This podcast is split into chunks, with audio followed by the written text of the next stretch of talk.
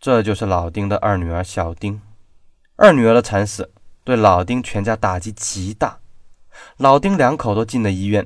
老丁在入院当晚哭得吐了血，警察只能向老丁的大女儿和儿子了解具体的情况，了解到的东西却都没有什么帮助。小丁姑娘很小就随父母来到铝厂，在这里上了小学和技校。技校毕业以后，小丁姑娘成绩一般，并没有考上大学。只是老丁并不是普通人家，他的社会关系多，轻松的将小丁都送到了洛阳上的矿业的专科学校，拿到了大专文凭。九二年毕业以后，借助老丁的关系和大专文凭，小丁姑娘顺利成为了工厂的技术员。技术员和普通的工人可不同，他的奖金和工资都是后者的三倍，还很容易晋升成为工程师。可以说，技术员是整个厂里面的贵族阶层，是人人羡慕的好工作。不过，小丁姑娘确实没有仇人啊。这姑娘很老实，甚至可以说是懦弱。平时遇到事儿，小丁都往后躲的，大小事都靠父母和姐姐哥哥帮忙处理。她一直都在上学，进入工厂也是在父亲的羽翼下，社会关系几乎是零，更谈不上什么仇家。没有仇人就不会是报复杀人，会不会是情杀呢？警方询问老丁的大女儿：“你妹妹有男朋友吗？”“没有，我妹妹还很小，见的男孩子根本不敢说话。”见他哥哥光个膀子，他都会脸红，从来没有谈过男朋友。没有男朋友，自然就不会是情杀了。会不会是歹徒试图强奸未遂后杀人呢？根据现场判断，歹徒已经制服了小丁，然后才用手掐、绳子勒，花了至少十分钟，小丁才死亡。如果为了强奸，为什么制服了以后不去施暴，反而杀人呢？这没有道理呀。更奇怪的是，为什么还要焚烧尸体呢？焚烧尸体只有一种解释，就是死者是歹徒的熟人，他想掩盖死者身份。如果偶遇小丁试图强奸，和小丁素不相识的歹徒有必要这样掩饰吗？这也说不通。更奇怪的是，小丁为什么会跑到距离镇子和工厂几公里外的荒山上去呢？他姐姐说，小丁非常的胆小，就算有人陪着，也不敢去爬这种山。怎么回事？这种种匪夷所思的事情让人无法理解。现在最有价值的线索就是中年妇女看到的一男一女。女孩长得虽漂亮，却没有太多的脸部特征，模拟画像是个大众脸。男的长得倒是有特点，但小丁的姐姐和哥哥都表示没有见过这个人。办案民警却有一个奇怪的发现，在给医院的老丁辨认画像时，老丁也表示没有看过这个男的。但看到那个女的画像时，老丁突然浑身一抖，随后还是说不认识。会不会是老丁认识这个女的，但不愿意说呢？以老丁的身份，警方拿他是没有什么办法的。他不愿意说，谁也不敢逼他。这样一来，案件就彻底的陷入死胡同了。杀人案本来就很严重，焚烧尸体就更为的恶劣。洛阳警方对此极为重视。成立了专案组，要求限期破案。专案组上下也是忧心忡忡啊。这个案件很奇怪，有很多说不清道不明的地方。直到现在，案件究竟是什么性质还不能确定呢？那还谈什么破案呢？让警方没有想到的是，突然有人帮他们把案子给破了。新安县医院的小护士主动向公安局报案，说有一个叫曹玲玲的有重大嫌疑。警方盘问这个姓曹的年轻护士：“你是干啥的？”“我今年刚从护校毕业，在新安县医院实习。”“你怎么知道的？”“曹玲玲亲口跟我说的。”“那她怎么会跟你说呢？”“我们是远房亲戚，从小一起长大的。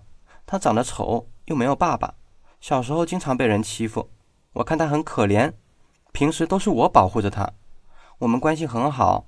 他这几天魂不守舍。”我就问他怎么回事儿，他说自己杀了人，杀了个女人。他说尸体又被公安发现了，他觉得很快就会抓住他，准备到外地去躲一躲。他跟我说完这番话以后，我想你们迟早会抓住他，如果我知情不报，我也要坐牢，就赶快来公安局揭发了。他是我亲戚，但做了这种坏事儿，我也不应该包庇他。不错，你做的很对，我们会通知你们医院表扬你。他现在在哪呢？我听他说今天就整理行李，然后坐汽车去洛阳，再去省外。你们得赶紧去啊，不然估计抓不住了。曹玲玲不住在县城，而是住在铝矿厂宿舍。新安县警方立即出动，二十公里的路程，半个小时就到了。警方包围了曹玲玲在宿舍的家。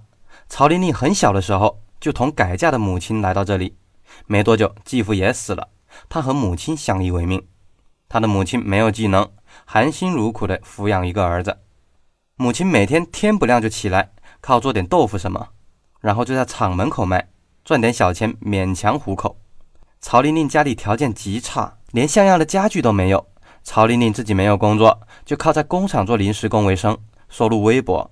警方破门冲入曹玲玲家里时，曹玲玲没有抵抗，她已经吓软了。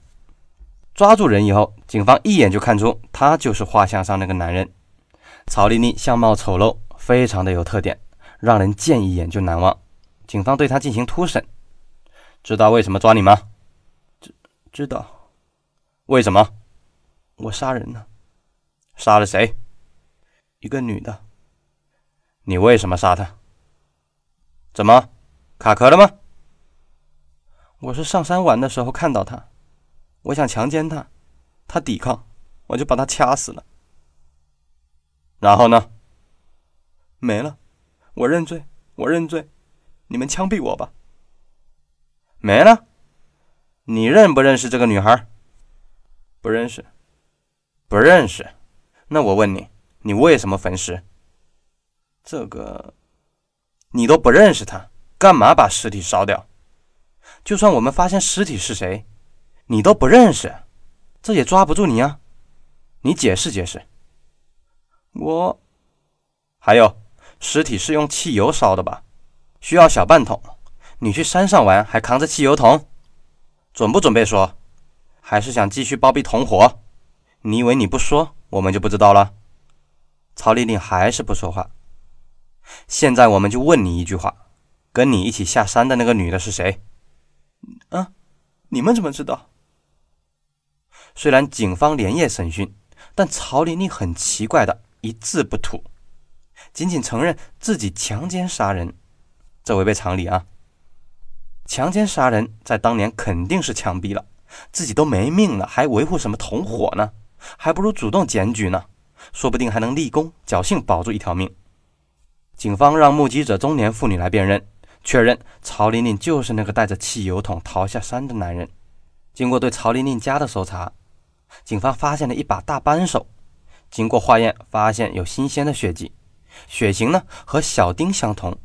当时河南省还没有 DNA 检验技术，只能通过血型。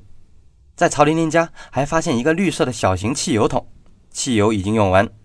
根据分析，现场留下来的氯漆呢和汽油桶上的完全一致。在曹玲玲家还发现了一些女性的金银首饰，经过小丁姐姐辨认，是小妹妹当天佩戴的。这样一来，证据确凿。九十年代对于杀人犯动刑并不稀奇，大家也都知道怎么回事。经过几番拳脚，架不住的曹玲玲终于招了。曹玲玲说：“我确实不认识这个女的，跟他也无冤无仇。”只是有人让我去杀他的，谁？和你下山的那个女的吗？对，她叫任雪，是我邻居，她是铝矿小食堂的服务员，临时工。那她为什么要杀小丁？具体什么原因我真的不知道。她就是说要报仇，说小丁是她技校的同学。事后她给我一笔钱，还把那女的身上的金银首饰都给我，还说要跟我结婚。我一直很喜欢他。新安县是个小地方，曹玲玲被抓捕的事情没有半天就传遍了整个厂区和县城。警方紧急对任雪进行了抓捕，将她在家里抓住。警方冲进去的时候，任雪的二哥也在家。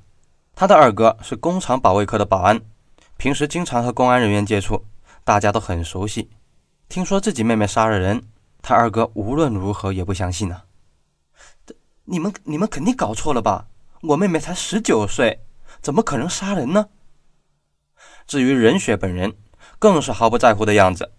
是曹玲玲诬告我，她一直想追我，没有得手，才陷害我。不管怎么样，任雪还是被抓到了公安局。